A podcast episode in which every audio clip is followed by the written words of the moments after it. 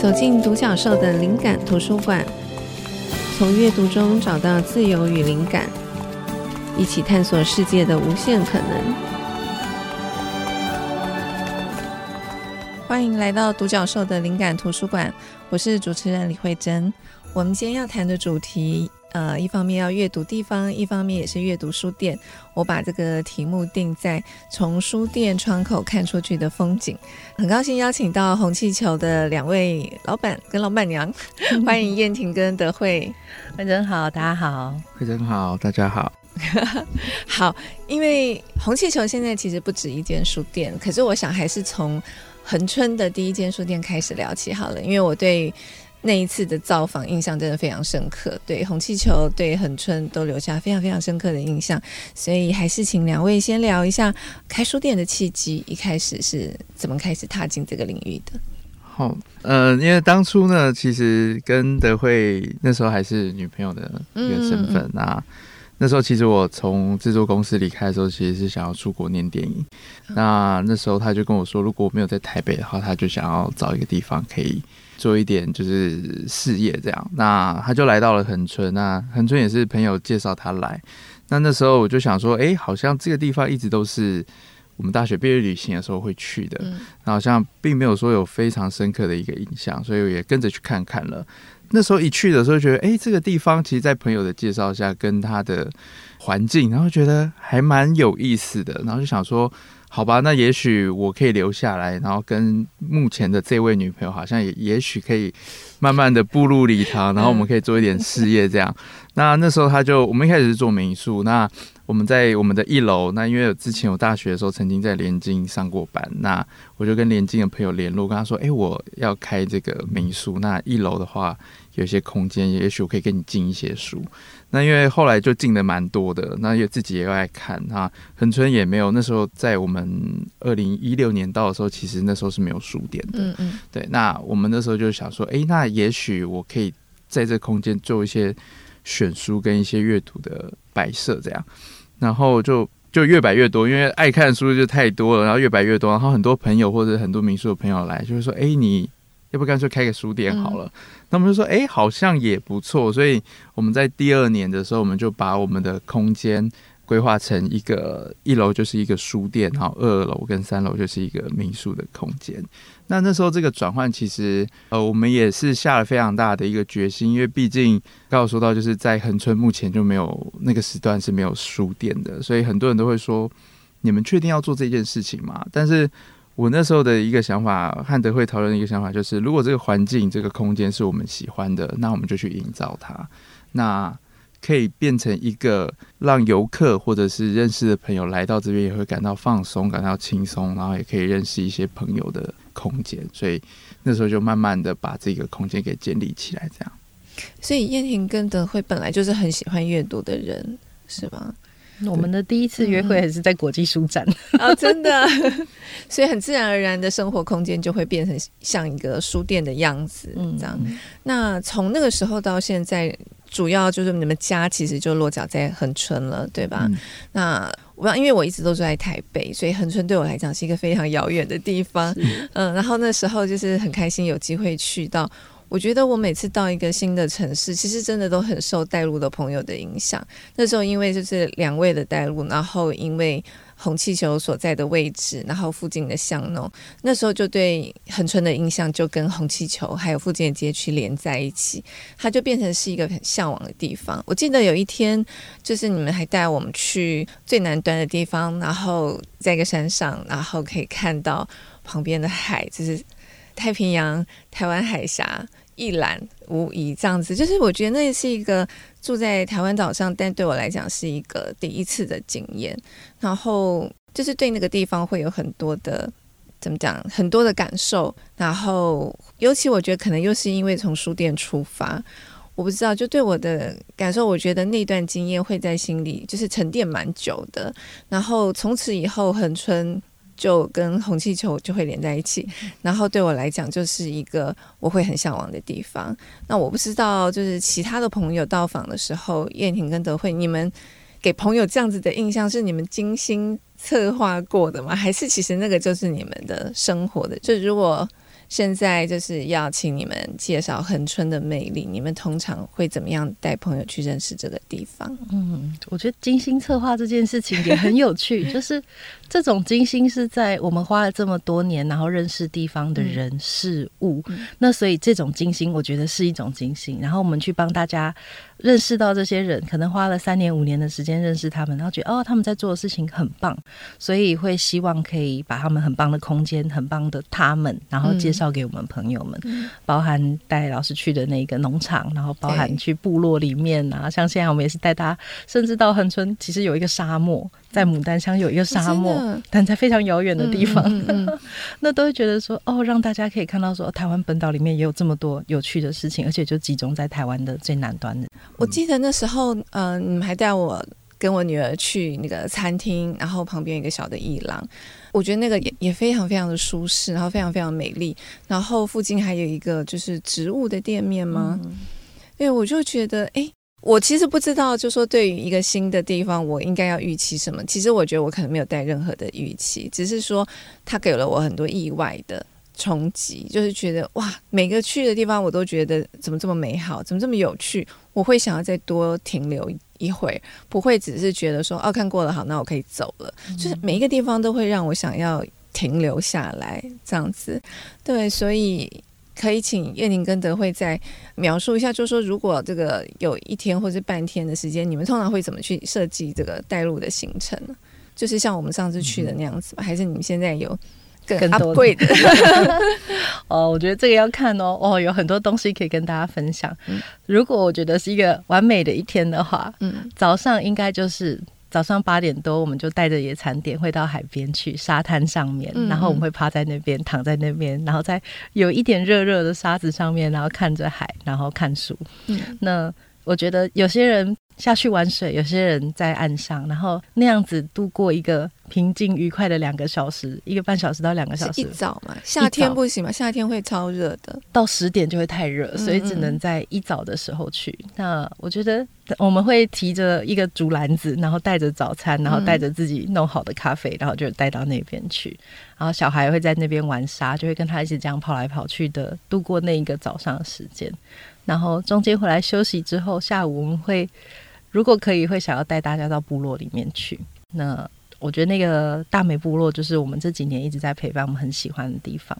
我觉得有时候大家都会觉得啊，我这里什么都没有，会有那种所谓的。比较的恐惧感，就是啊，你看旁边有推出了很多的活动，有很多知名景点，但我想跟老师一样，就是那个会打动我们的东西，绝对不是一个所谓的完美店或者是一个知名景点，那不是一个去过之后我下次不用再去的地方，嗯嗯，而是那种淳朴感、那种天然的、那种不被太人工规划的地方，然后大家很自然，可能老人在那边有一起做手工艺啦，做健康操啊，那我们就会。Jump in 进去，就是我们会真的有时候哎、欸，就去看看，然后看看他们现在的芒果园怎么样啦，看看现在柠檬树长得怎么样，然后会去采一些。我们已经很自然到那边去，然后就会顺手采一些认识的香草，哎、欸，搓一搓，然后涂在手上防蚊。嗯，然后我们已经开始会辨识说，哦，哪一些草是做什么用途的了。然后阿姨们就会很热情的邀我们一起吃午餐啦，做什么啊，这样子。嗯，那下午的时间，我觉得还是会重新。到城墙上面去看夕阳。以前书店的客人都会问我说：“你们都去哪里看夕阳？”我就说：“我到垃 圾的时候看到垃圾就可以看，看左边看右边，哇！有时候看夕阳，有时候看彩虹。对，然后再傍晚一点，就会在老街上面散步，一路从城墙走过去散步，然后买一些吃吃喝喝的，或者是吃完晚餐之后，我就会坐在城墙上面，然后把腿。放到外面去，然后那样子的悠闲感，嗯、然后看着车子从城墙的城门洞里面穿梭，我觉得有一种时光穿越的那样子的感觉。诶，我们跟一百多年前的人在同一个位置，嗯、在同一个地点看同样的月亮。哇，好棒！我觉得很有趣。我不知道对听众朋友来讲是怎么样，但对我来讲，我其实只要离开台北，我就会觉得都有一种闲适的感觉。可是呢，这个闲适感，我觉得每一个城市又还是不太一样。譬如说，台南的闲适、嘉义的闲适跟恒春的闲适，我觉得还是有气味上的不同。这个东西很难言说，我觉得就是一种体会，这样。好，那因为后来红气球又去了很多别的城市，我觉得我们等一下也可以来聊一聊这些不同的城市，你们所感受到的不同的文化。我们先休息一会。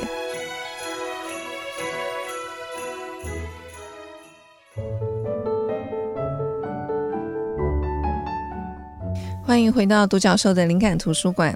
我们今天邀请到的来宾是红气球书屋的燕婷和德惠。刚聊了就是红气球一开始在恒春落脚，然后关于恒春这个迷人的地方。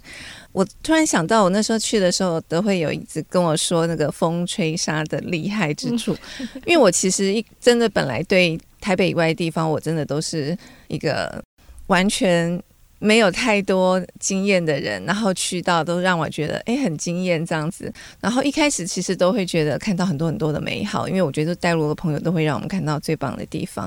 可是当然我们也要了解在那个城市的各个面向。所以那时候我其实下车的时候，其实就感受到哎这里风好强啊。但是那个对你们来讲其实是微风级的，对不对？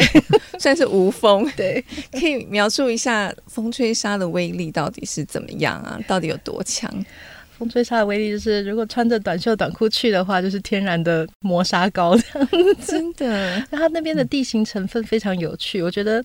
一方风土造就一方人，那个地方它有一点像东海岸那样子，是比较像悬崖峭壁型的。那又因为是珊瑚礁地形，所以当雨水冲刷的时候，它当然就会自动的剥离成小的石头。但它从山上滚下去的路程，它会研磨成小颗粒。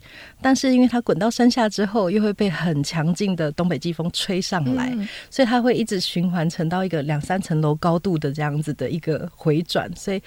不断反复的研磨之后，它成为了有点像是沙滩那样子，甚至像沙漠那样子细小的颗粒，所以就会知道那个风力之强是可以把沙子就是一直往上吹的。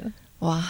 所以是特别是冬天的时候会会有这个风吹沙吗？秋冬的时候，嗯、那在那那样子的环境下生活，会要有什么样的准备吗？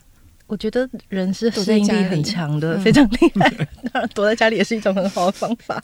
那呃，我们讲就是九月到隔年三月，其实都会有落山风。落山风就像新竹的九江风一样，嗯嗯嗯，那就是真的是冬季的时候。所以大家只要看到有东北季风，就知道恒春现在正在凄风苦雨当中。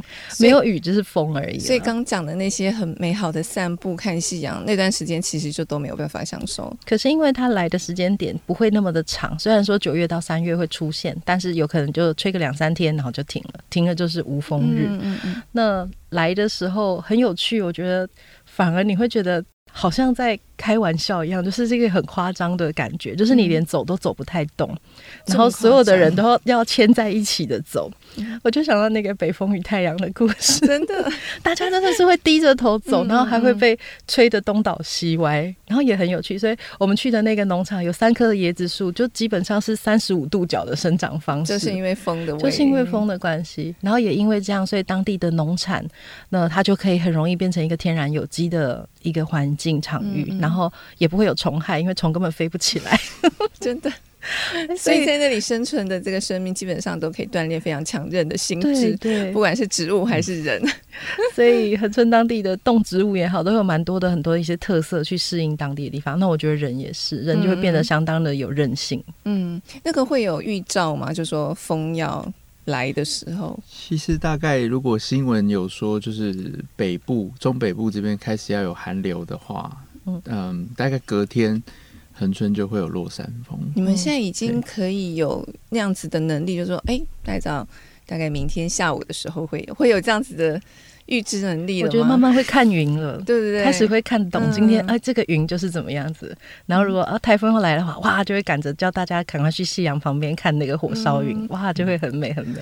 没有，我觉得当然就说那个有一些辛苦的地方，可是我觉得感觉真的跟大自然的这个这个韵律是很接近的，这个可能在别的城市也很难体会得到。好，那后来红气球其实。应该是这两年，对不对？展店非常快速，所以要去到了好多不同的城市。可以聊一下这一段时间你们到不同的城市。那目前为止，对于开书店这件事情，有没有什么不一样的看法？呃，我们在今年是二零二三年，我们在去年的时候在双溪开了第二间的，那是第二间分店，嗯、对，第二间分店。那这间店也其实非常有意思。那其实它是我阿嬷以前在双溪的时候，我阿公是矿长。然后那时候就是在挖矿，所以那算是算是在地，是因为矿长，所以收入还不错。他们也是家里唯一一个就是有第一台彩色电视的家庭。嗯、呃，我小时候一直有记忆，就是我们跟双溪一直有以藕断丝连这种情感连接，就是一直都还有在互动。那我二阿姨就是我妈妈的二姐，她就是在双溪还是有开一间便当店。那那间便当店其实做的非常非常好，很多人都会因为就是要去到双溪的时候，就是为了去买他的便当跟他的餐点这样。那他后来在去年的时候，他就因为也想要退休，然后就把店给收起来。那那时候就是偶尔就是有回到北部的时候，会跟家人一起去找他。对，那在聊天的过程就知道说他想要把那个店给收起来。然后我就跟他讲说：“哇，你这个点真的很好，因为它那个点其实就在双溪火车站出去，大概如果用爬的话，大概也只要五分钟而已，就非常非常近。”然后。那时候我就跟德惠就有聊到说，哇，这个如果能在火车站旁边开一间书店，这个光想这一句话就觉得成本很高，对，就会觉得说，哎，有这样的一个机会的话，那好像有这么一点点希望，有机会可以在火车站旁边开一间书店，因为我们觉得火车站旁边它是一个一个交通的一个要道，一个转运站，然后很多人时候会在那边等待，有时候在那边做一些盼望或者是期待。朋友的到来，或者是伴侣的到来，那有一个书店在旁边，好像可以有一些空间的一些一些柔和，可以去创造一些不一样的风景。那但是那时候其实，因为当初开第一间红气球的时候，家人就会不太理解，说为什么要开一间书店。那在我们经营上也还算觉得还有一点点小成就，所以。他们也慢慢放心了，但是他当他们可能要知道我们要开第二间的时候，可能会开始又开始紧张了。对，但是因为我觉得我跟德惠的个性其实是我会一直去思考说好的跟坏的，然后好的我可能会先放在心里，我会我会先跟他讨论，就是我们会碰到什么样的困难，那他就是先冲再说的人，嗯、对，所以他就会跟我说他他在那边看到他觉得很。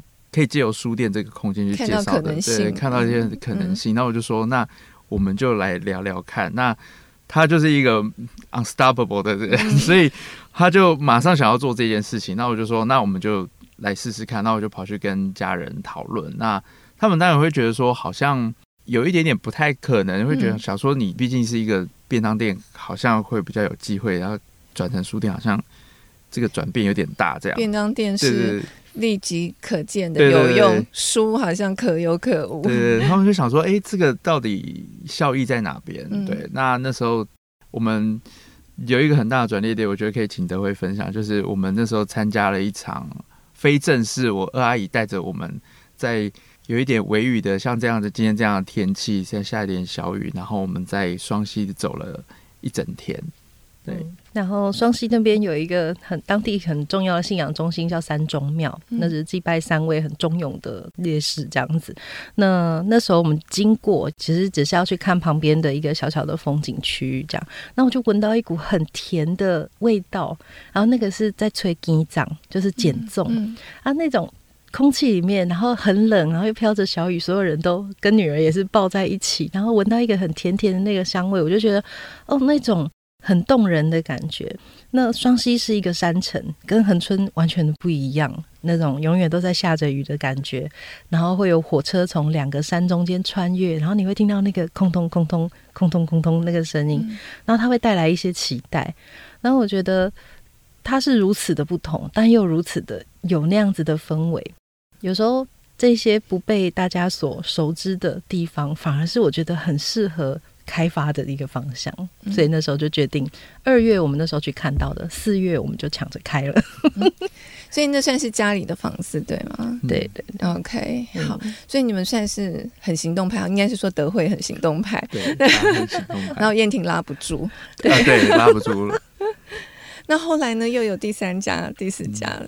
嗯，我觉得都是不同的机缘，对，都是不同的机缘，因为。恒春跟双溪其实是隔了四百八十六公里，这真的是一个超大的跨越。说你们叫怎么有办法兼顾南北距离这么远的两间书店？就是一直开车。对，就每次在脸书上都看到德惠在路上，在路上。那也因为这样子开了分店，我觉得也开启很多人对于书店好像都是一人呐、啊、两人店这样子的一个概念。那双十一我们也很幸运找到一个很棒的店长瑞行。那很有趣，他是车城人，他是屏东车城人，所以他其实离恒春很近。嗯、可是他现在在北部生活，在宜兰生活。那他成为了我们双溪店的店长。那因为有了这样两店之后，我觉得开始有其他单位也看到说，哦，原来独立书店是可以有。连锁形态的独立书店这件事情发生，嗯、所以像华山跟台南的林百货就对我们进行了邀请。那其实还有很多其他的单位啦，只是在评估过后，我觉得这两个地方对我来说都有一定的意义存在。嗯，那也很可爱，有一个记者就写说我们反攻六都，因为大家都可以理解说，哦，台北成功的品牌往南部开下去，但很少有恒春的品牌往北开上来，然后还一次进到大家就是很注目的一个地段的中心。这样子，我觉得很有趣了，好棒！好，那我们先休息一下，等会再进一步来聊书店。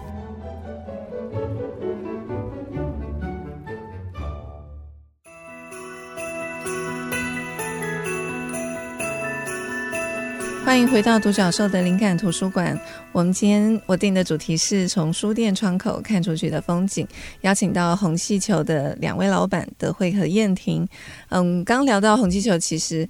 反攻六都，从南向北已经拓展了好几间店。那我其实很好奇，就是从书店来看一个城市，就不同的城市的这个书店跟选书，对红气球来说是不是有什么很明显的差异？然后从这些书店的经营当中，你们觉得目前学到最多的东西是什么？嗯、其实我觉得在恒春的那个书店经验，其实我觉得是真的还蛮珍贵的。那我觉得这个可能在很多的教科书上都可能都找不到。那因为像我都会跟大家分享说，有时候有一些参访的团体啊，或者是老师跟学生，他们都会问我说什么书卖的最好。那我也会请他们猜猜看。那当然大家可能最爱看，就比如说像小说或者是翻译小说，然后或者是推理小说这种呃有故事性的，然后感觉在在地会比较，因为毕竟它是一个在恒春景点。附近的书店，所以他可能就会想说，哦，那感觉大家就是会去买。比如说，我刚好最近在追什么小说，嗯，嗯，那那时候我一开始也是这么想。那我自己也爱看，而且我特别爱看推理小说，所以我就在一开始在进书的时候，其实会进蛮多推理小说的。但是就有被德惠就是小小纠正说，哎，我们书店的这个成本越来越高，可能你的推理小说怎么一直都没有卖掉？对。那后来我们在观察，在这也是花了在半年快一年的时间，就慢慢去观察，然后跟来到在地的朋友聊天，才发现说，哦，其实，在这一个空间，在这一个地域性的书店，其实我们卖的最好是散文跟诗集，真的，对，然后、哦、特别，对，然后那时候我我也在想说，哎，奇怪，为什么会是这样？因为才才发现说，这边很多人来到这边玩的时候，他们来逛书店的时候，恒春可能是他其中的一个景点，所以他一定还会有去，比如说往东部走。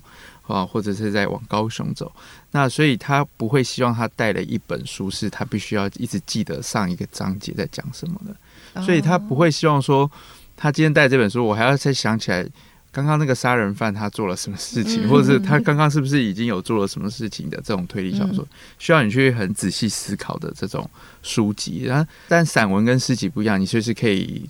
嗯，随时暂停翻阅，对，然后随时可以给自己一个喘息的空间，看看风景，然后去更多的地方。所以在那时候，我们才开始去慢慢去做转换。但在这之中，其实我们也花了蛮多时间。那因为我自己也是影像工作者，所以我一直觉得摄影机应该会非常好卖，嗯，对。然后也在书店进了非常多摄影机，但是都会被德慧说。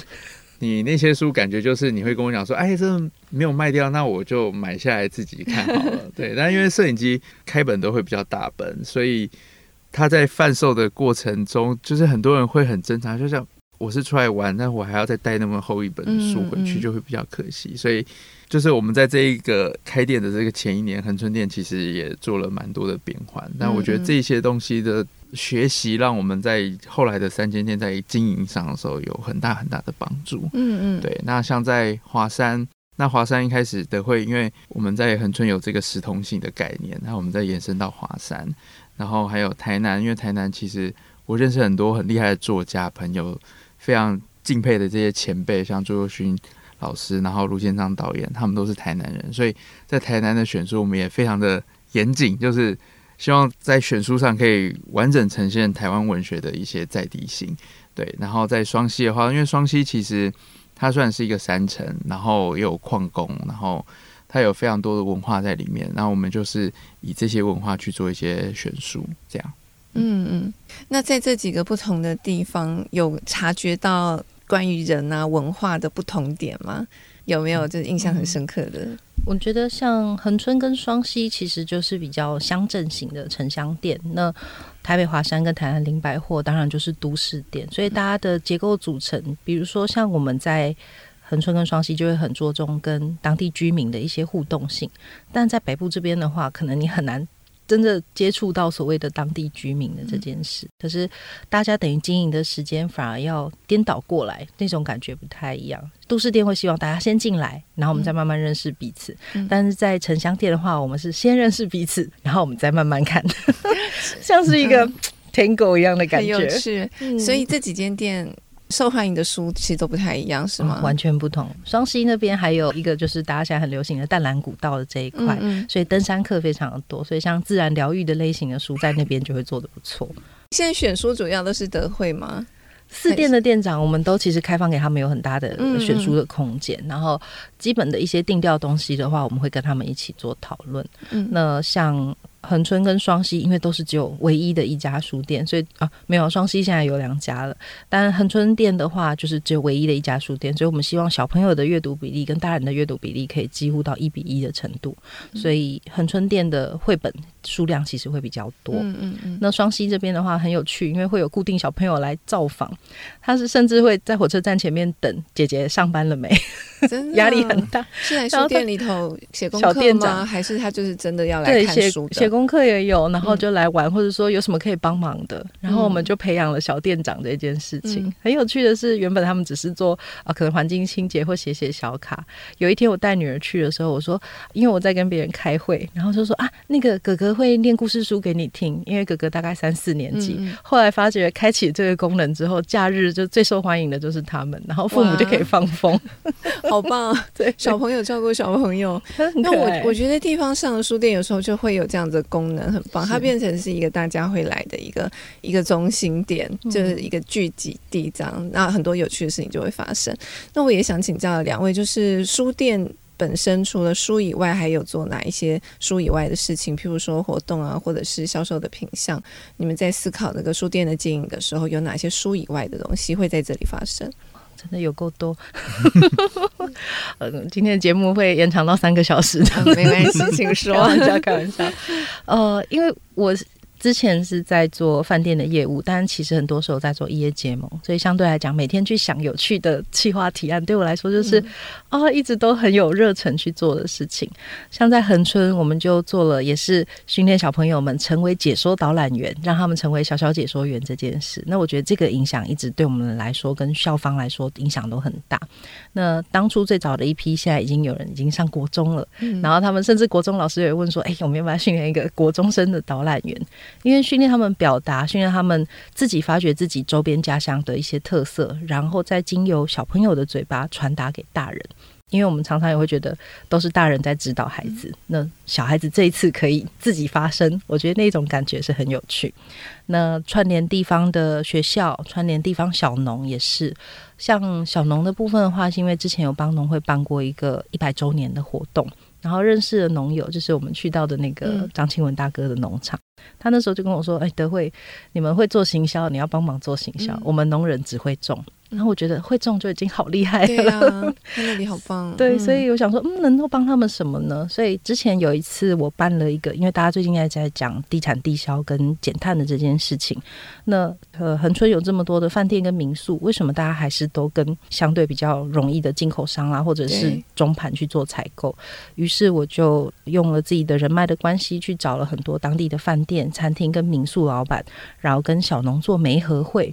然后现在变成是他们只要的产物就固定跟饭店有稳定的配合，这样子收购。对，我觉得能做一点是一点。那我是觉得之前没有单位在做这样的事情，当然没有。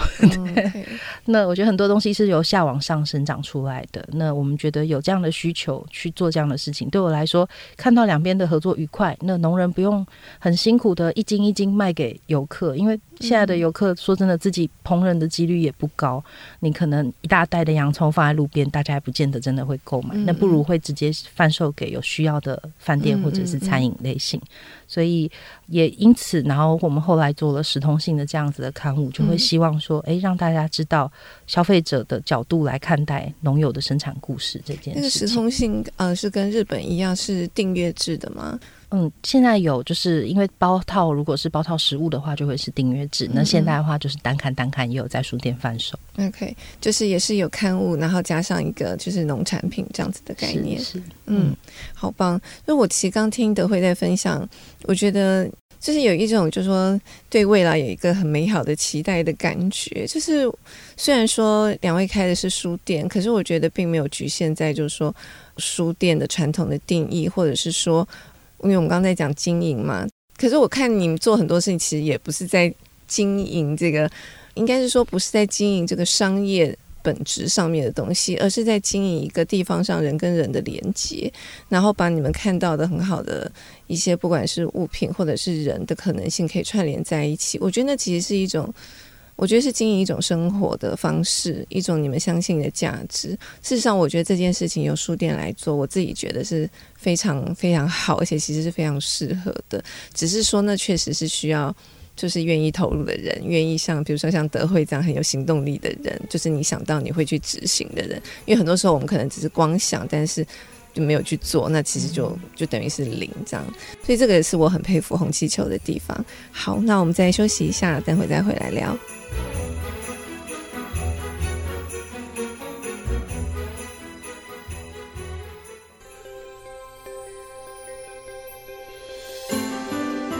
欢迎回到独角兽的灵感图书馆。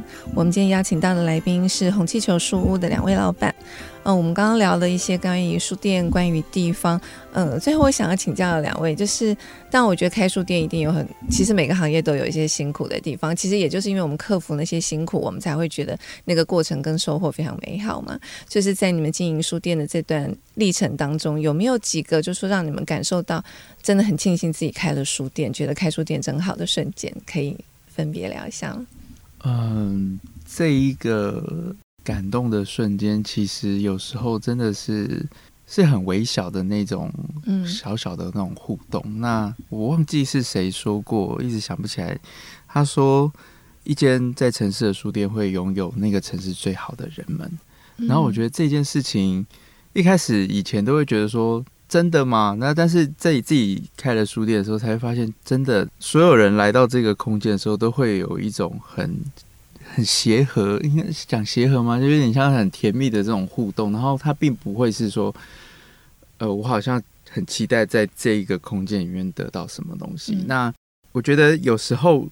我们这几年全台湾的这个，应该说全全世界这个旅游的这个风潮，我觉得很很容易会让大家觉得说，我去到一个地方，我一定要做什么事情。嗯嗯。对，然后比如说我一定要要必吃必看必玩必打卡的地方，嗯、但是来到书店其实不一样，就是你除非你是今天有工具书的需求，但是这几年台湾的书店已经慢慢形成自己有一个很独特的文化，所以我们到一间书店的时候会发现。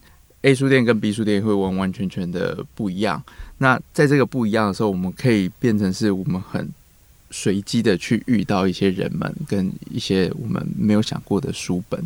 那我觉得这样的一个空间，其实会让我觉得自己在做创作或者在做一些想象的时候，会变得很很开放，不会就是局限在自己的小世界里面。对。那我想分享就是，其实我在。前三年的时候，有一直都在做文字的创作，然后那时候就很多人来到恒春的这间书店红气球的时候，大家都会跟我分享他们自己的故事，然后我都会觉得你们的故事都好像是一部纪录片，都好像是一个剧情片，但是他们都会觉得这个没有什么。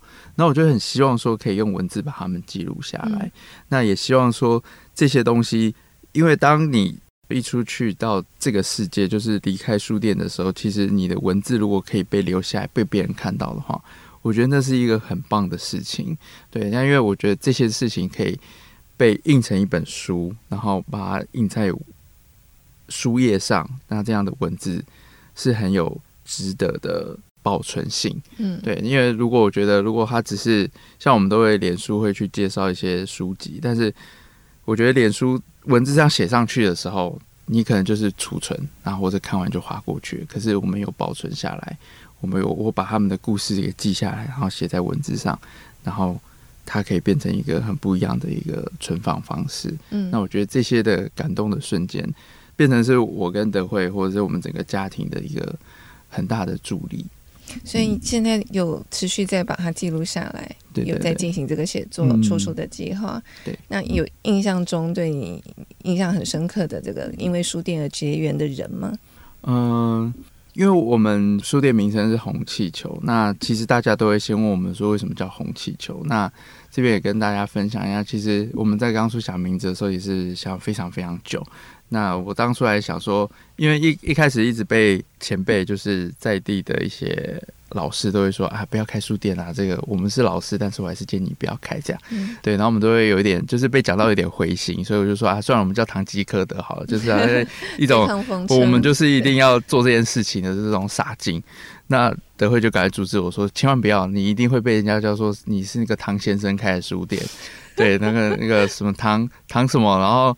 搜寻上也会唐吉诃德会变成是什么基安的殿堂这样，然后我们就后来就好，赶快我们再去想。那那时候我就跟他推荐一部电影，就是侯孝贤导演的《红气球》。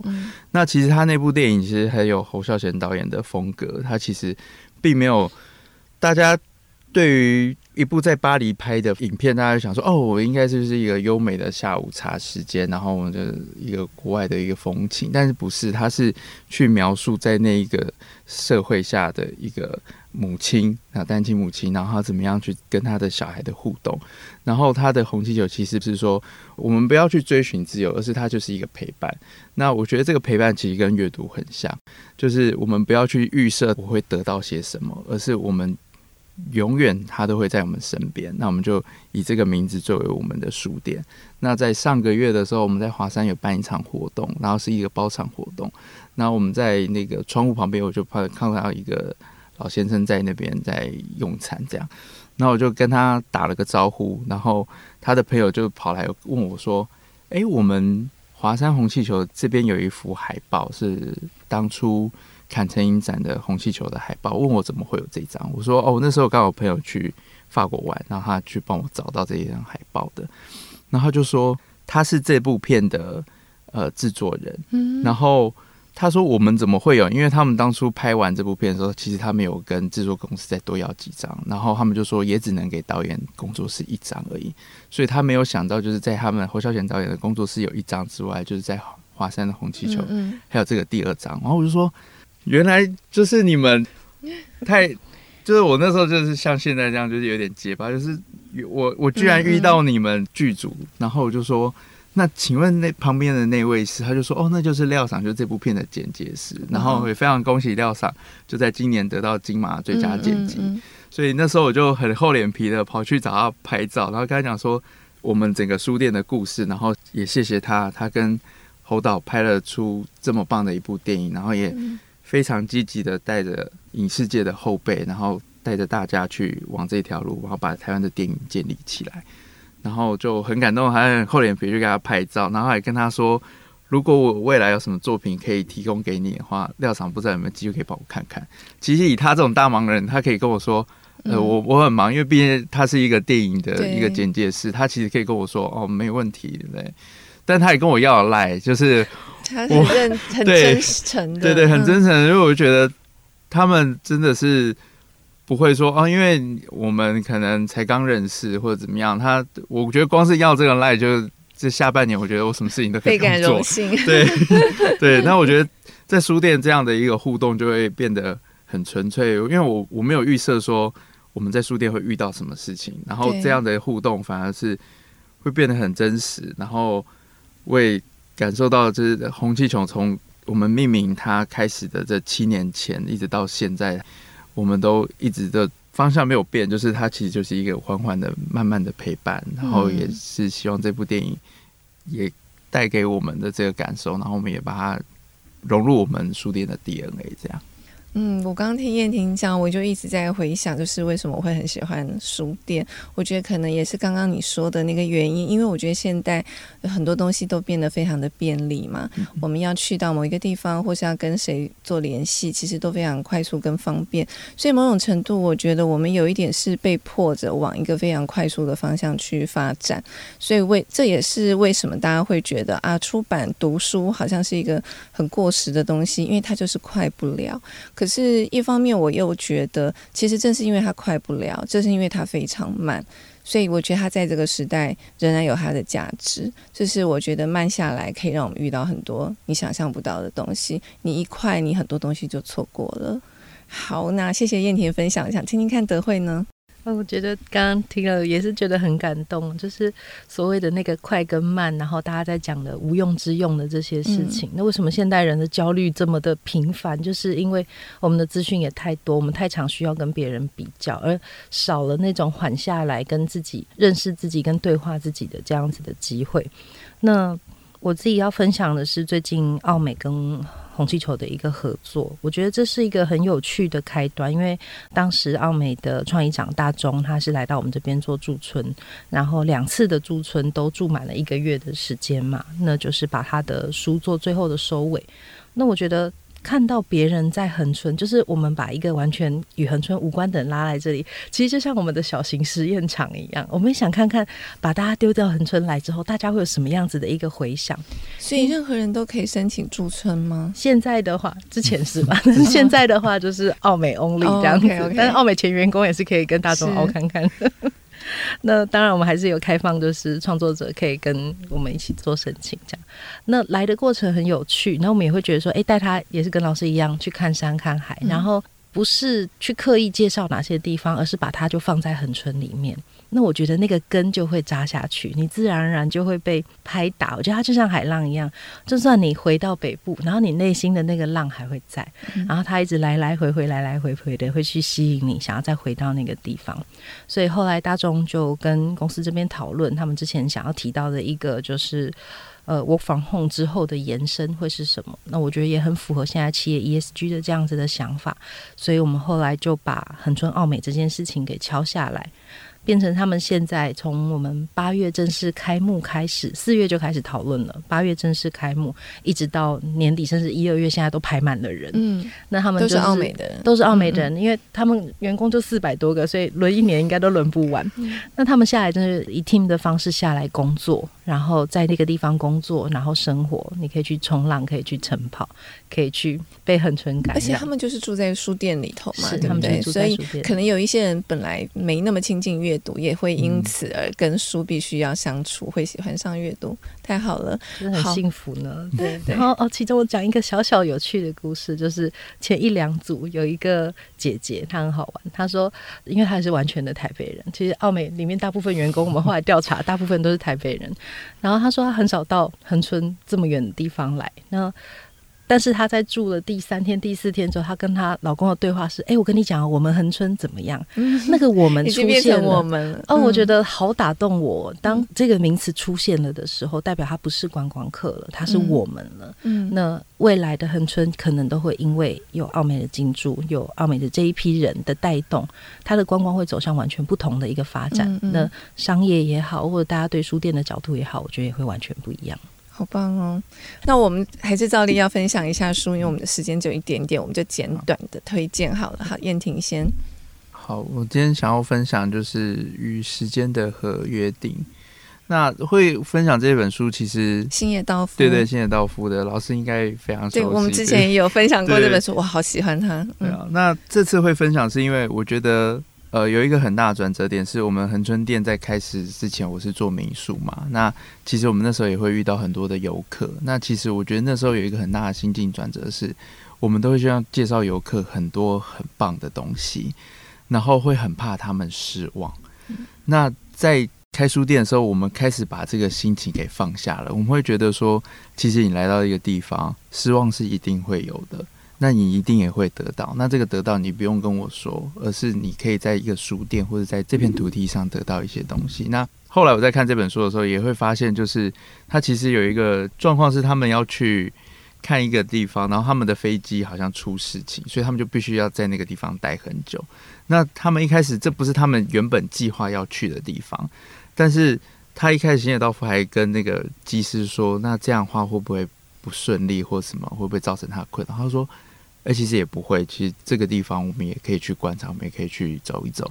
那其实我觉得恒春也是给我这样的感觉。那书店也是，就是其实我们有时候去逛书店，并不是说我一定要得到些什么，我一定要去买个二十二十本书或三十本书去得到一些资讯，而是我们可以在这个空间上，我们可以去慢慢感受他的选书，他的。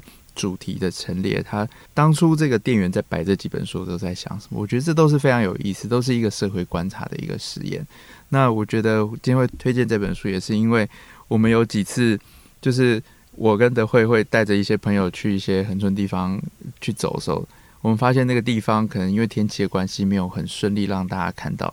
然后那时候就有一个朋友就跟我说：“没关系啊，我们就约下次。”嗯，我们下次再来，留点遗憾，下次再来。然后我就觉得，哎、欸，对啊，那其实也是阅读上的一个很大的一个想法，就是我们不用为了什么而去阅读，而是我们在阅读中，我们就可以得到一些什么。嗯，太好了，好。德惠要分享的书，我要分享的是《树叶物语》，就是今年才出版的一个韩国的作者写的。那我觉得很好玩，因为我是很杂食性的阅读者，然后就会觉得，哎，每个东西我都有一点兴趣。然后他在里面讲树跟树叶的互相的一个关联性。那我觉得他一直提到，就是。树是虽然我们看着它是一个不会动的生命，但它非常努力的在里面运动着。它的树叶的拍打就是为自己散热，然后它的落叶，它的红叶的落叶落到土地上，其实它的花青素是可以预防虫害的。那那些的智慧，然后跟那些所谓。看似不动却很一直在努力的感觉，我觉得也很像是我们在经营书店的感觉，嗯、就是好像看起来一切很平和，但大家都非常的忙碌，或者是很积极的想要存活下来的那种心，我觉得就像是我们开书店的人一样吧。嗯。好棒！但你们遇到风的摆动是比较大一点的。